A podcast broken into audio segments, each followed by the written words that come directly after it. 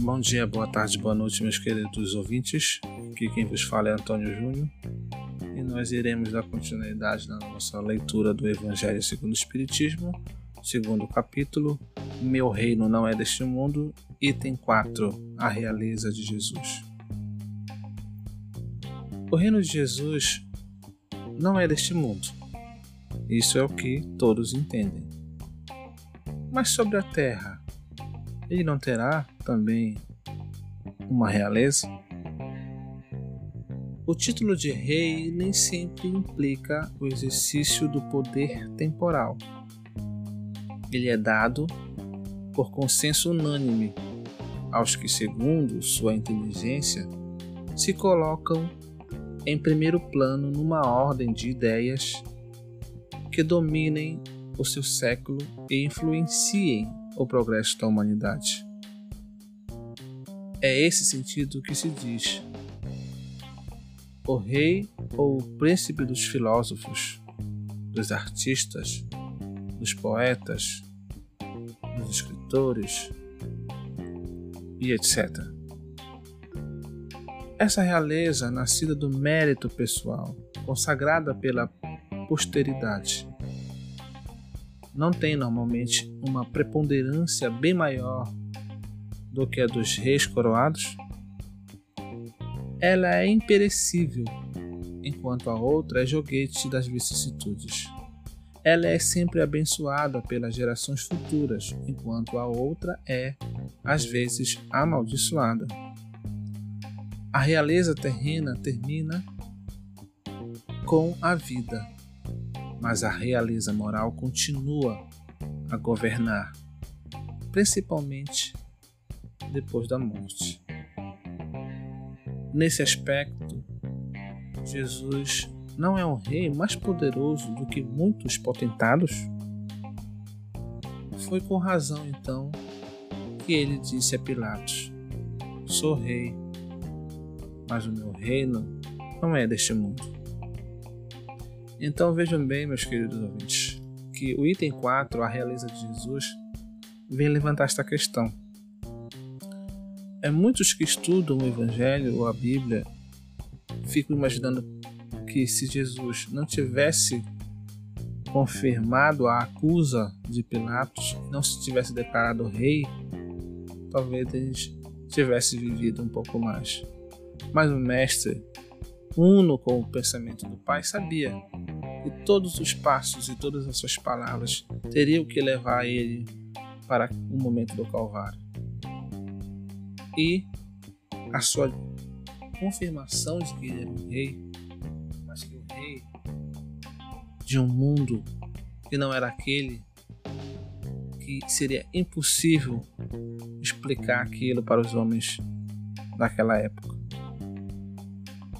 Então, sim, nós podemos hoje pegar grandes filósofos que contribuíram para a sociedade e tê-los como referências de grandes pensamentos, até mesmo quando nos nomeamos o pai de alguma ciência, como por exemplo Malthus para a demografia.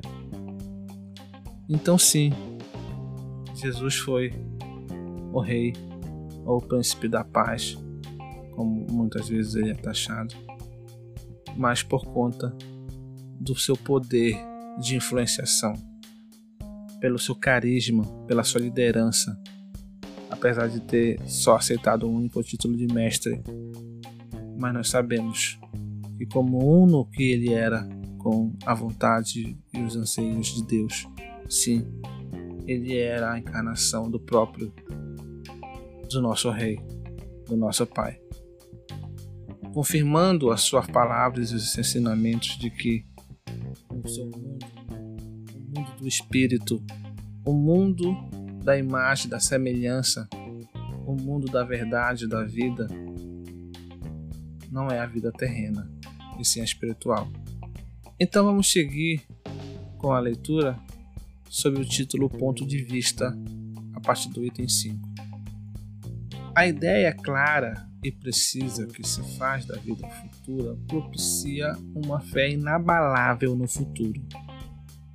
E essa fé tem consequências imensas sobre a moralização dos homens, pois muda completamente o ponto de vista sobre o qual eles veem a vida terrena. Para aquele que se coloca pelo pensamento na vida espiritual, que é infinita, a vida material é apenas uma rápida passagem, uma curta estação num país ingrato. As vicissitudes e as atribulações da vida não passam de incidentes que ele enfrenta com paciência, pois sabe que são de curta duração e devem ser seguidos de uma situação mais feliz. A morte nada tem de assustadora.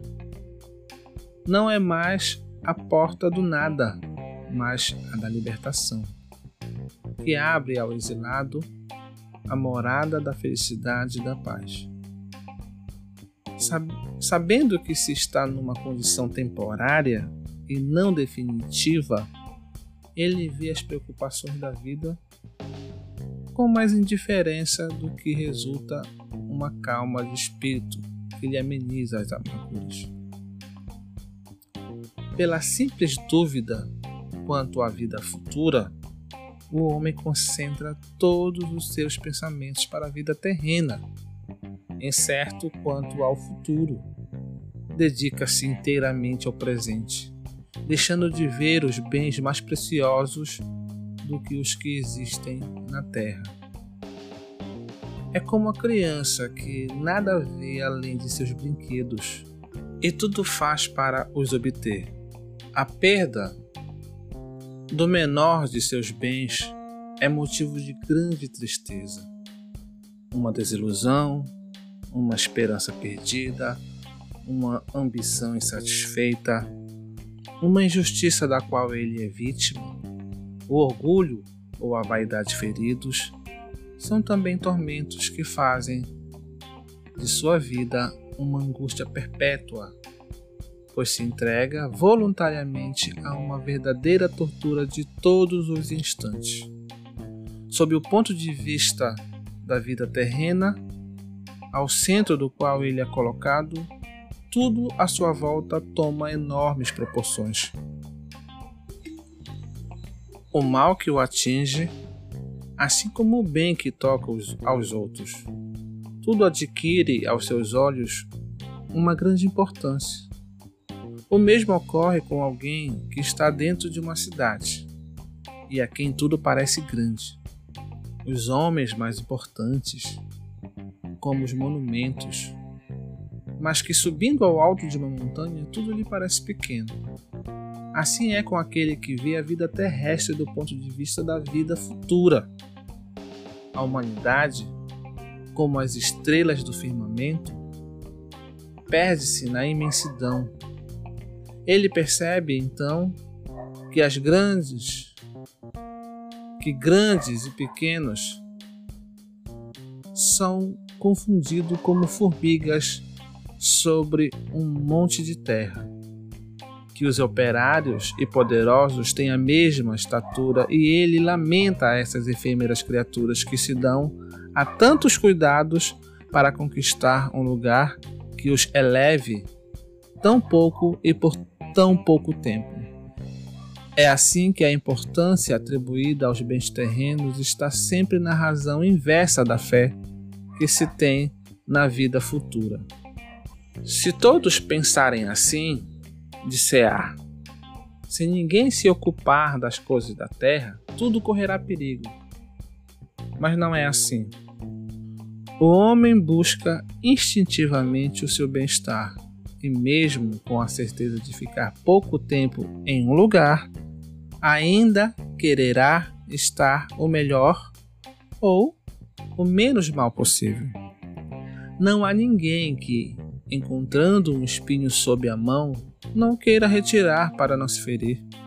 Ora, a busca pelo bem-estar força o homem a melhorar todas as coisas, impulsionado que é pelo instinto do progresso e da conservação que decorre das leis da natureza. Ele trabalha, portanto, por necessidade, por gosto, e por dever. E assim cumpre os desígnios da providência, que o colocou na terra para esse fim. Só aquele que considera o futuro pode dar ao presente uma importância relativa, consolando-se facilmente de seus reverses ao pensar no destino que o aguarda. Deus não condena, portanto, os prazeres terrenos, mas o abuso desses prazeres, em detrimento dos interesses da alma. É contra este abuso que se previnem aqueles aos quais se aplicam as palavras de Jesus: Meu reino não é deste mundo. Aquele que se identifica com a vida futura se assemelha ao homem rico que perde uma pequena soma sem se perturbar. Aquele que concentra todos os seus pensamentos na vida terrena, no agora, é como o homem pobre que perde tudo o que possui e se desespera. O Espiritismo alarga o pensamento e abre-lhe novos horizontes. No lugar dessa visão estreita e mesquinha, que o concentra na vida presente, fazendo do instante que se passa sobre a terra o único e frágil esteio do futuro eterno. Ele nos mostra que esta vida não passa de um simples elo do conjunto harmonioso e grandioso da obra do Criador. Ele revela a solidariedade que liga todas as existências de um mesmo ser, todos os seres de um mesmo mundo e os seres de todos os mundos. Oferece assim uma base e uma razão de ser, a fraternidade universal. Enquanto a doutrina da criação da alma, no momento do nascimento de cada corpo, faz todos os seres estranhos uns aos outros. Essa solidariedade das partes de um mesmo todo explica o que é inexplicável se o considerarmos sob um ponto de vista apenas. É assim, é essa visão de conjunto que na época do Cristo os homens não puderam compreender, e por isso o seu entendimento foi reservado para mais tarde. Então, meus queridos, vejam bem como fica claro a nossa passagem pela Terra ela tem uma finalidade: testar se tudo aquilo que realmente nos tornamos está consolidado em nós. E quando a gente chega aqui e experimenta as vicissitudes da matéria, do corpo e exagera nessas vicissitudes, a gente mostra que a nossa visão ainda está limitada às imperfeições da materialidade. Quando a gente se entrega de forma a limitar o nosso desenvolvimento. O Cristo nos ensinou que o mundo, o seu reino, não é deste mundo e que a nossa passagem aqui ela deve ser totalmente em prol de nós merecermos este mundo, o mundo do espírito. Então, tal qual o estudante que passa de série e avança na sua vida carreira acadêmica, é a nossa história sobre a face da Terra. Então, esse, esse capítulo, além de nos ensinar isso, esse, esse item, ele nos revela também que não existe pecado, e sim os excessos. E o que o pecado, na verdade, ele está no excesso. Eu posso pecar comendo muito, eu posso pecar bebendo muito, eu posso pecar exagerando em tudo, me excedendo em tudo, e aí detonando meu corpo, esse veículo que me foi emprestado para o processo evolutivo.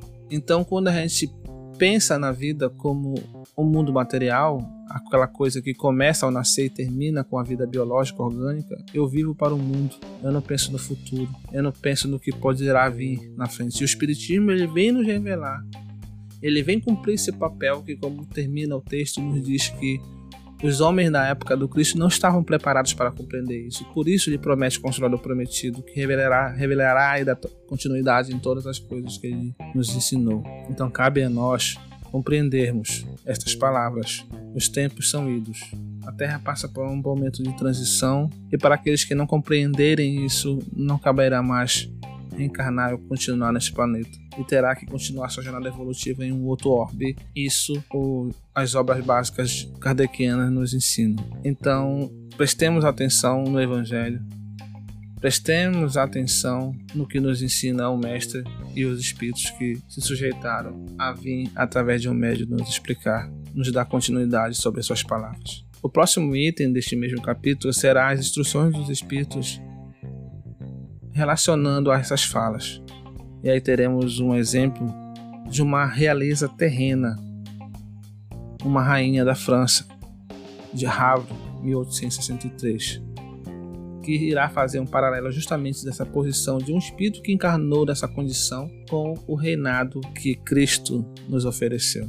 Então, até o próximo capítulo e, se possível, mandem o seu feedback através do aplicativo do Anchor. Eu estarei aqui sedento por compartilhar com vocês os seus questionamentos.